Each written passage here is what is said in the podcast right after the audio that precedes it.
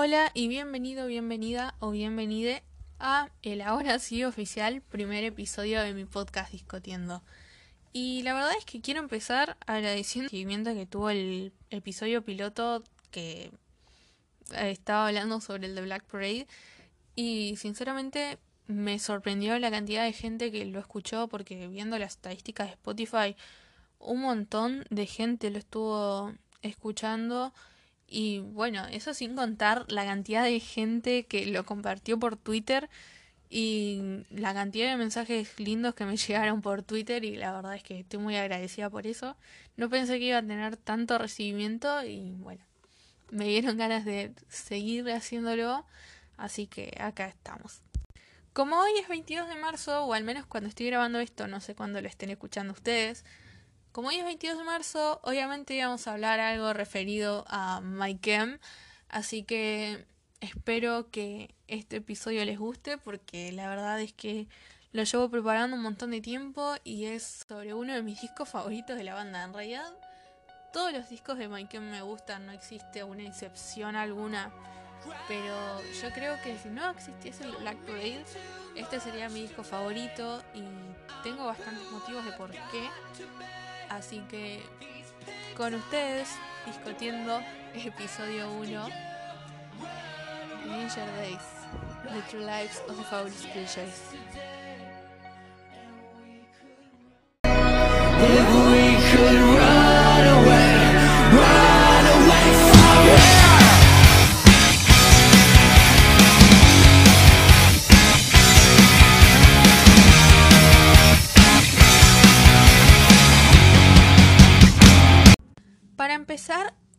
es un álbum semi-conceptual porque obviamente hay canciones como en el Black Parade que están totalmente aisladas de la historia, pero de alguna forma u otra voy a intentar de enlazarlas con lo que es tanto canónico del cómic como canónico de la historia del disco y comentarios que el mismo Gerard Way hizo durante algunos años. Para empezar, obviamente vamos a estar hablando de lo que es el concepto del álbum y este se basa en un grupo de cuatro personas, los cuales se llaman los Killjoys, que viven en el desierto protegiendo a una niña. ¿Por qué protegen a una niña y por qué esta niña es tan importante? Eso se ve en el final de los cómics, así que no lo voy a spoilear si no lo leyeron, pero no sé, léanlo y después van a entender por qué la niña es importante y por qué todo el tiempo voy a estar haciendo referencias a ella. Ellos viven a las afueras de Battery City. Battery City es una ciudad la cual está totalmente controlada por Better Living Industries o Line o Blind, ciego, como los Killjoys prefieren referirse a esa empresa. La cual básicamente es como que les vende medicamentos a la gente para que no tenga sentimientos, para que no sienta amor, entre muchas otras cosas. Y si algún padre cría a sus hijos con estos sentimientos, eh, está totalmente prohibido que lo hagan y los llevan a una especie de prisión y después pasan a ser parte de la draculización y los hacen como sus ayudantes, o sea, Draculoids, básicamente.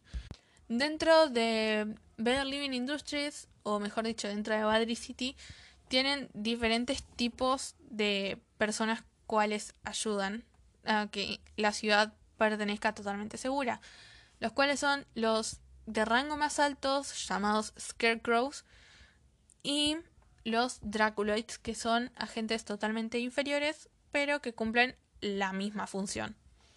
Esta empresa quiere secuestrar a esta niña porque saben que ella es muy importante, porque su madre fue secuestrada hace muchísimos años por esta empresa y fue llevada a la draculización, por ende le transfirió todo su poder a la niña, pero la niña no lo sabe.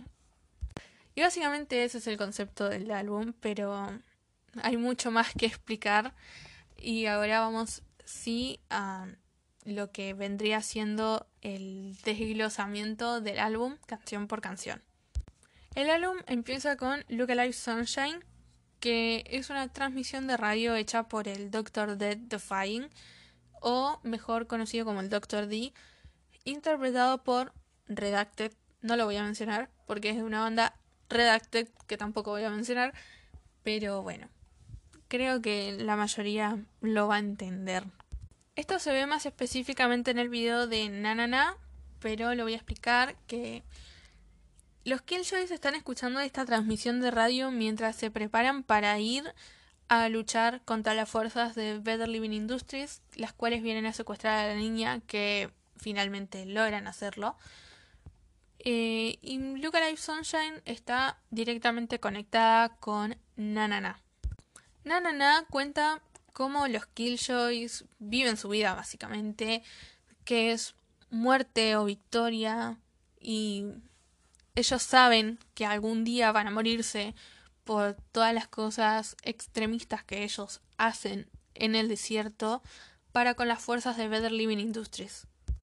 Luego dice, todo el mundo quiere cambiar el mundo, pero nadie quiere morir. Así que ellos son conscientes de que en algún momento por querer hacer ese cambio van a morir y ellos quieren hacer el cambio, sin importar lo que les pase, que Spoiler, si se mueren.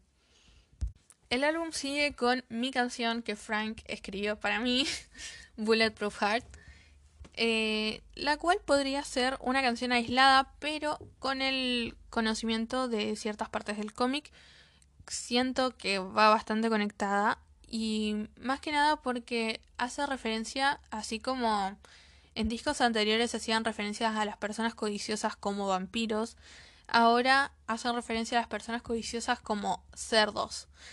Y por eso es que en esta canción dice, los cerdos están detrás de mí, detrás de ti. Corre como si fuera ayer y deberíamos correr de acá. Y básicamente cuenta de cómo la gente busca a las personas que fueron secuestradas por Better Living Industries y están viviendo ahora en Badry City siendo totalmente manipulados por una especie de drogas y dibujos animados que pasan en la tele. Esto que yo nombro eh, lo pueden ver en la página de YouTube de MyCam o en la página de la página web de ellos que está ahí justamente hay varias publicidades por así decirlo de que muestran algunos dibujos animados y como especie de comerciales de drogas y eso. La canción habla de gente que está perdida y cómo sus familiares la buscan y básicamente es eso, de cómo nadie se rinde a la hora de ir y buscarlos, que aún tienen la esperanza de que algún día vuelvan a casa diciendo eh, los diarios dicen, Johnny, vas a volver a casa algún día. Y otra frase que es, déjame ser quien te salve. Y yo, desde mi punto de vista, creo que esta parte la cantan los Killjoys. Y tengo mis razones porque ellos como que quieren salvar el mundo, pero no saben cómo salvar el mundo. El álbum sigue con Sing, la cual no está tan relacionada con el álbum en sí, porque habla de una vista del mundo más en general que un mundo visto desde un futuro posapocalíptico en una ciudad ficticia.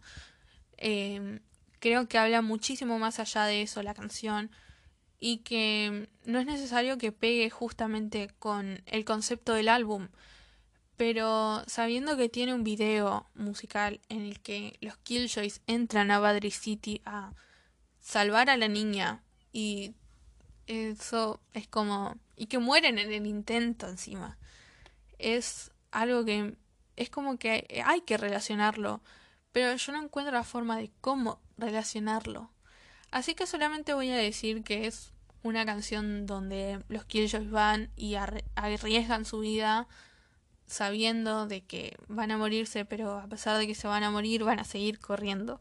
Después seguimos con Planetary, que desde mi punto de vista, esta canción sí está cantada por los Killjoys. Y otra cosa que no aclaré es que los el orden de las canciones no justamente van contando el orden de la historia, eh, como pasaba en The Black Parade, que todas las canciones iban de corrido y todas las canciones seguían un hilo. Estas canciones no siguen un hilo, vos tenés que armar la historia. Algo que me llevó a pensar de que esta canción era narrada por los Killjoys es que en una de las partes dice, Damas y caballeros, es cierto, la fama es inyectable ahora. Y viéndolo desde un punto objetivo, por así decirlo, eh, tiene total sentido de que esté narrado por ellos porque ellos están diciéndote, ah, sí, esto está pasando en Badry City. Por favor, ayúdennos a liberar Badry City.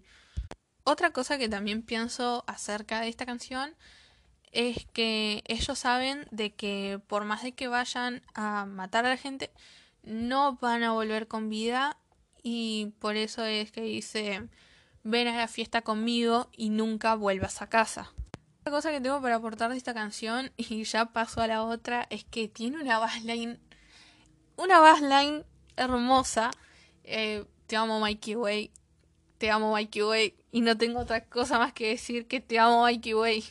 El álbum sigue con The Only Hope for Me Is You y para mí The Only Hope está siendo cantada por la niña y siento que está cantada por la niña porque en varias partes, eh, tanto en el principio como en el final de los coros, se repite la palabra recuérdame. Todo el tiempo está remember me, remember me, remember me. Y después de que los Killjoys hayan muerto, ella se queda desolada y solamente se queda con Cherry Cola y con con el Doctor D y con nadie más, como que está ella sola en el mundo. Otra cosa que me llevó a pensar que esta canción estaba siendo cantada por la niña es que en el estribillo dice que si hubiese otro lugar en el que ella pudiera estar teniendo alguna otra memoria, si podrían ser la única esperanza para ella, porque ellos son la única esperanza para ella. En inglés queda mejor que decirlo en español. O sea, Can I be the only hope for you because you're the only hope for me? O sea, es como que queda muchísimo mejor. No sé. El álbum sigue con una transmisión del radio del Dr. D dando la noticia de que Jetstar y Cobra Kid murieron y el reporte del tránsito. Esta, esta parte está conectada directamente con Party Poison.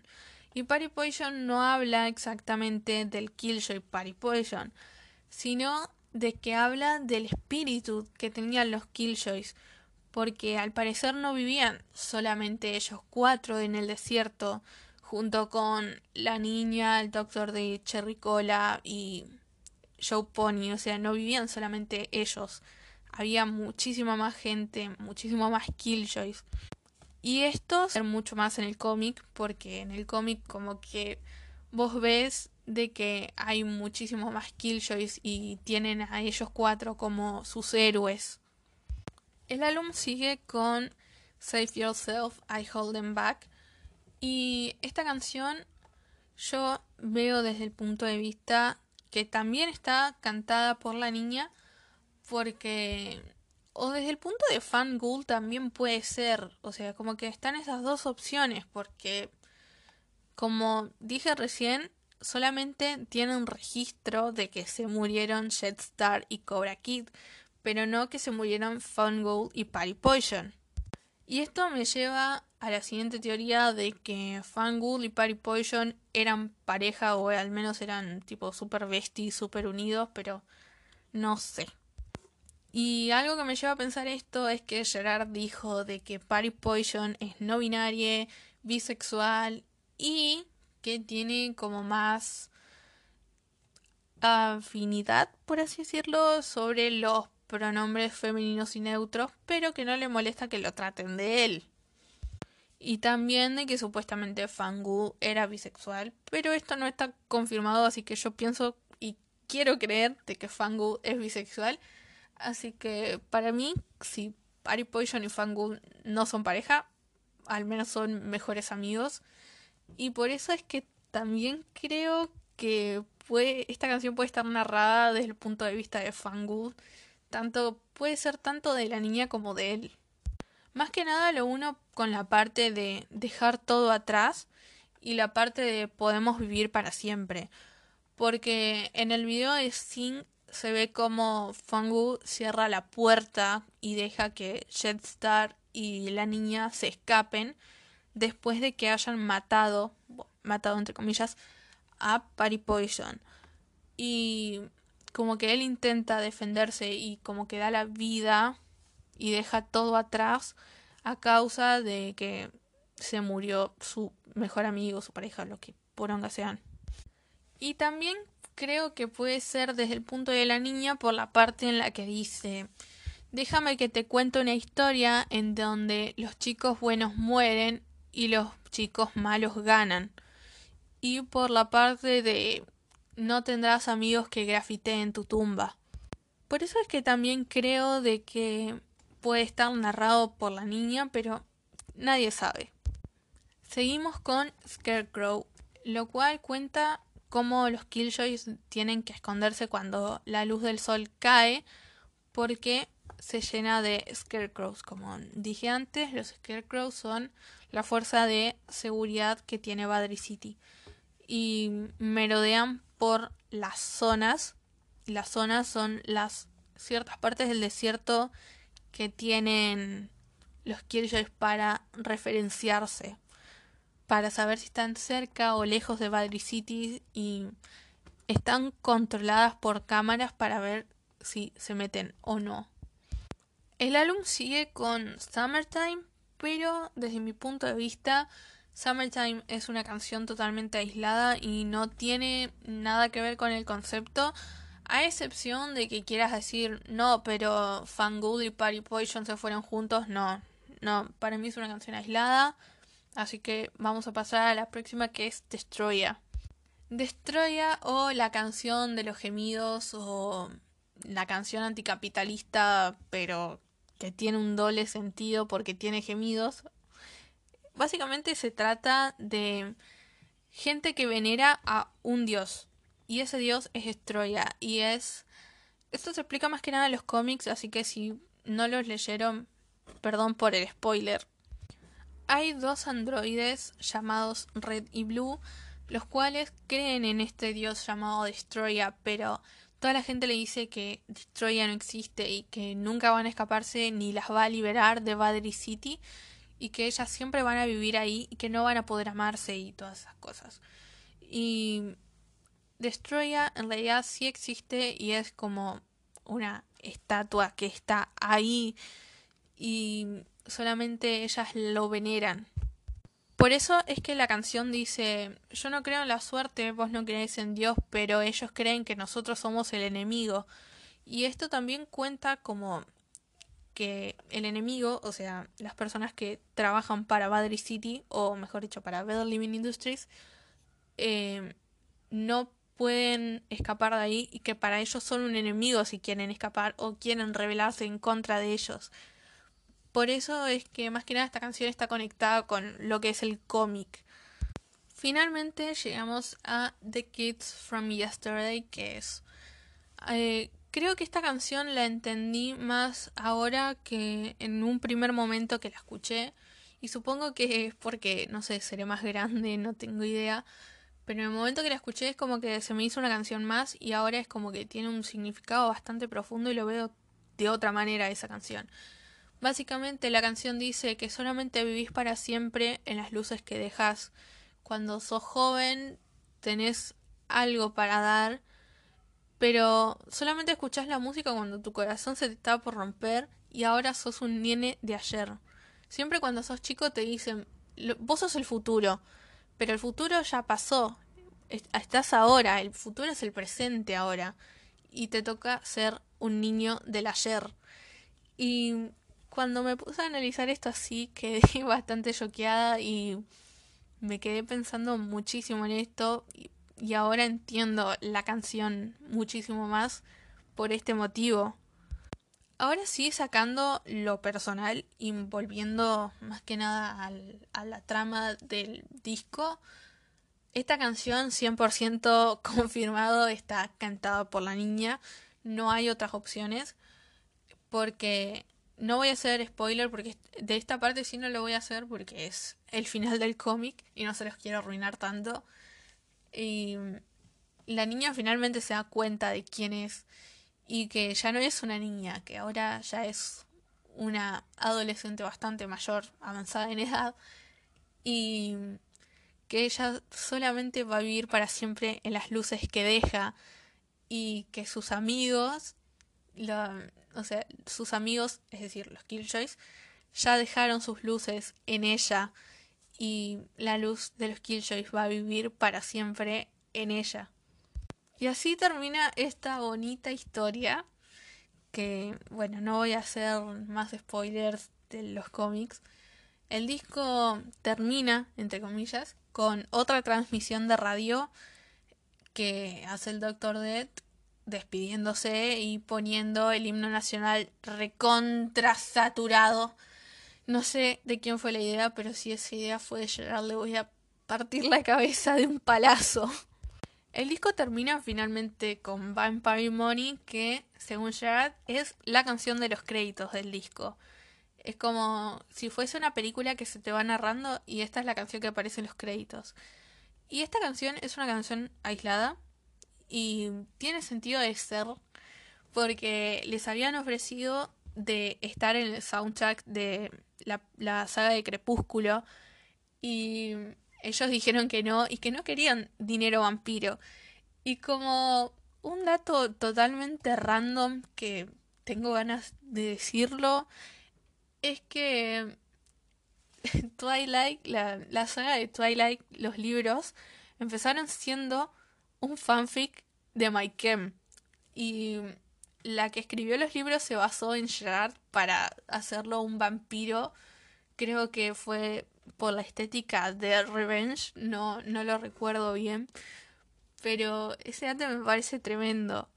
Y así es como termina nuestro maravilloso Danger Days.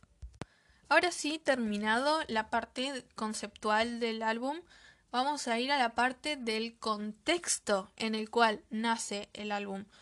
Porque la verdad es que es bastante interesante cómo nace y como este es el segundo intento de disco que tienen. Como dije en el episodio de The Black Parade, este álbum los llevó muchísimo más arriba de lo que ya estaban y es bastante para pensar esta parte porque toda la gente desvirtuó el mensaje de Black Parade. Como dije, es un disco de superación y de aceptación de la muerte. No es absolutamente nada más que eso. Y es un paciente aceptando que se va a morir, nada más. Pero los medios de comunicación desvirtuaron un montón la situación de esto y les echaron la culpa de ser líderes de un culto de S-Word y de el S-Word de bastantes personas. Y eso no tenía absolutamente nada que ver con su música y ellos no querían que los comparen ni los encasillen en que su música era eso.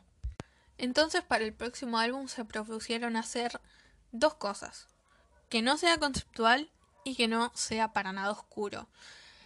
Y así nació el primer intento fallido de Danger Days, el cual algunas canciones se pueden escuchar en Conventional Weapons, que es una serie de 5 EPs de dos canciones cada uno. Y o sea, no es que es un mal álbum, es un álbum tremendo. Pero no era lo que ellos querían, entonces descartaron totalmente ese disco. Dijeron, no, ¿saben qué? No lo vamos a hacer a ese disco. No, no nos interesa. La era después de Black Parade fue devastadora para ellos. Y si tengo que explicar esto es algo totalmente aparte y no tiene absolutamente nada que ver con el álbum. Pero fue bastante serio para todos. Y más que nada para Frank y para Mikey, que fueron como los más afectados por el hecho de que The Black Parade sea su álbum que los condenó entre muchas comillas. Así es como Gerard, harto de no avanzar en nada en la música, decide retomar el proyecto de los cómics y piensa en algo, en Killjoys, en muchos colores, armas láser y todo eso. Y llama a Sean Simon, que es el ex tecladista de Pensy Prep, eh, para que lo ayude con esta pequeña idea y terminan teniendo una especie de piloto de lo que terminó siendo Killjoys. Y ahora ese piloto que estaba en ese momento es otro cómic que se llama eh, The True Lives of Fabulous Killjoys National Anthem.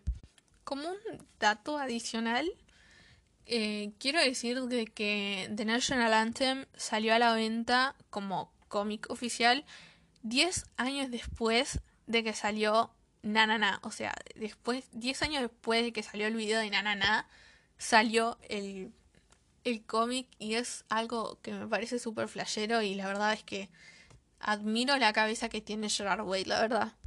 Volviendo, Gerard se da cuenta de que eso que estaba escribiendo podía tranquilamente ser un álbum. Y así fue, lo hizo un álbum. Y para darle nombre, miró a, Mikey diciéndole, los días de peligro se acercan, ten cuidado. Y así es como nació Danger Days. Y sinceramente es una historia bastante trágica, por así decirlo, pero al mismo tiempo es como que de autosuperación y de progreso, como que ellos demostrando de que no son una sola cosa, de que tienen muchas facetas y que no son la banda totalmente oscura que todo el mundo piensa que es. Y o sea, no entiendo cómo en su momento e inclusive gente ahora en la actualidad critica totalmente el disco porque no es como los primeros tres, o sea, MCR es una banda que cambia, o sea, vos te das cuenta, Bullets no se parece a Revenge y Revenge no se parece a The Black Parade y The Black Parade no se parece a ninguno del resto de los discos. Es algo totalmente diferente y todo el tiempo van cambiando el sonido y van mutando porque, seamos sinceros, si te quedas en una sola cosa, nunca vas a atraer más público de lo que vos pensás que vas a atraer. Y no porque tenga más sintetizadores o porque tenga samples o lo que sea, lo hace un disco inferior. Es un disco tremendo y lo voy a defender hasta el día que me muera y nada, eso. Así que vamos a darle cierre a esto con un hermoso Keep Running. y nada, espero que hayan disfrutado de, de mi podcast y pido disculpas por expresarme como una persona totalmente loca, pero este álbum es muchísimo más fuerte que yo. Así que nada, agradezco bastante, como dije en principio, que lo hayan compartido y si comparten este también se los agradecería un montón y nos estaremos escuchando pronto. Espero poder hacerlo más seguido. Y si encuentro un momento, si encuentro tiempo. Así que nada, seguramente el próximo sea sobre algún disco de One Direction porque ya tengo escrito el guion. Así que nos vemos pronto.